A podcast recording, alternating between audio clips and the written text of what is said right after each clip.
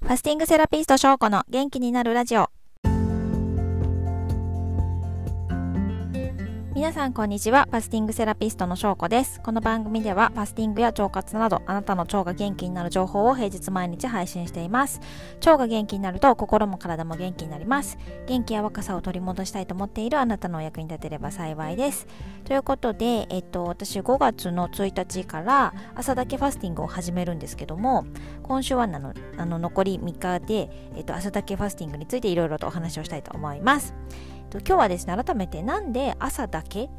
をおすすめしているのかについて、えー、のお話ししたいんですけどもまあお昼とか夜の置き換えを希望されている方も中にはいらっしゃるかなと思いまして、まあ、それでも一定の効果はあるんですが特に朝の置き換えをおすすめしている理由を3つお伝えしたいと思います。先に3つパパッと言うと1つ目朝は排泄に適した時間だから。2つ目朝は人との食事の約束がないから。3つ目朝食べないと日中のパフォーマンスが上がるから。ということで3つお伝えしていきます。まず1つ目の朝は排泄に適した時間だからっていうのは以前もお話ししたことがあったかと思うんですけども人間の体内リズムがあって、えっと、腸は1日24時間を排泄と消化と吸収っていう感じで3つに分けて働いているそうなんですね。で規則的な生活をしていれば朝の4時から12時が排泄で体に溜まった老廃物とか毒を外に出す時間になっています。で朝排排便がある人はあの腸のリズムが整っていて健康ということになります。で、えっと、次にお昼の12時から夜の8時までが消化の時間なのでこの時間に食事をすると腸としてはこう一番働く気満々の時に仕事が降ってくるみたいな感じなので、まあ、スムーズに消化が進むんですねで逆に12時よりも前に朝ごはん食べちゃうとあのまだ消化の時間じゃないので消化不良を起こしてしまうということで朝は断食するのがちょうどいいっていう感じなんですね。で夜の8時から、まあ、朝の4時までっていうのが代謝の時間ということでこの時間帯を含む夜の時間でしっかり睡眠をとると成長ホルモンが出てお肌が綺麗になりますし、まあ、あのこのね腸内リズムで考えるとやっぱり一食置き換えの断食をするなら朝がベストという感じで朝をおすすめしています。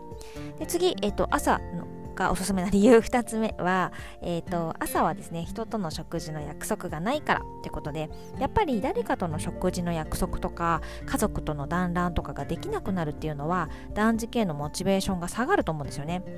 で、えっと、人との食事の約束ってお昼のランチか、まあ、夜の飲み会か、まあ、どっちかなことが多いんじゃないでしょうか。まあ、朝ごはんは比較的自分のペースで1人で食べるっていう方も多いかなと思うのでそこで朝ごはんを酵素ドリンクに置き換えても、まあ、誰にもね 何も 気にせずにあの心置きなく置き換えられるのでおすすめかなと思います。ただ中には絶対朝ごはん誰かと一緒に食べてるっていう人もいるかもしれないのでその場合はご自身の生活リズムで置き換えやすいタイミングを選んでいただくかあとはまあ朝ごはん置き換えについての理解をあのそのパートナーさんとかご家族さんとかにあのいただくかっていう感じでやっていただければいいんじゃないかなと思います。はい、ご検討ください。で3つ目は朝食べないと日中のパフォーマンスが上がるからということで朝から胃腸を疲弊させてしまうと消化にエネルギーが奪われて他のことにエネルギーがいかなくなるので、まあ、なんだかこう疲れやすいがだるい日中を過ごす可能性が出てきてしまいます。